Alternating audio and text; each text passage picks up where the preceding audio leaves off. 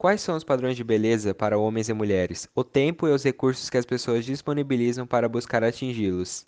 E conclua com os aspectos positivos e negativos dessa busca pela perfeição física.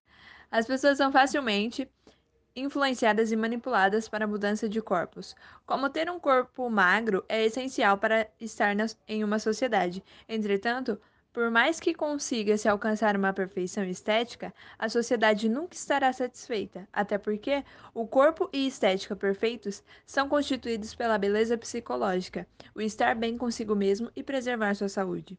A sociedade impõe esse dever sem ao menos conseguir cumprir. Atualmente, quem consegue seguir os, os padrões de beleza possui uma alta renda salarial. Meios de comunicações têm imposto um estereotipado padrão de beleza feminina. Os comerciais, desfiles, novelas, propagandas têm mostrado que para ser aceita na sociedade deve ser magra, vestir manequim 36. Nas capas das revistas vemos belos corpos de modelos magérrimas, a pura perfeição. Com os padrões estéticos podem levar ao desenvolvimento de distúrbios alimentares sérios. Praticamente toda mulher já se submeteu a uma dieta e algumas até afirmam que necessitam estar sempre de regime. Os padrões de beleza atingem a sociedade como um todo. No entanto, é nítido como eles incidem com uma pressão muito maior sobre as mulheres.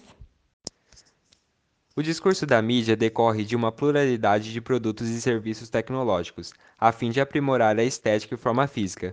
Vemos todos os dias surgirem novos produtos de emagrecimento. São pílulas, sucos, comidas diet, light, zero, ginásticas, academias com imensidão de aparelhos, vídeos com séries de exercícios para se fazer em casa e perder medidas, revistas especializadas, cosméticos, cirurgias plásticas, redução de estômago, harmonizações faciais, tratamento estéticos.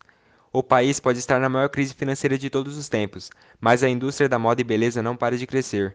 Mesmo que essa busca é paralela à saúde, é comum que pessoas que não se enquadrem no padrão pré-determinado sintam-se tristes e com baixa autoestima, e busquem alternativas extremas e prejudiciais pode envolver praticamente qualquer aspecto distintivo de uma pessoa, idade, raça, sexo, profissão, local de residência ou grupo ao qual é associada.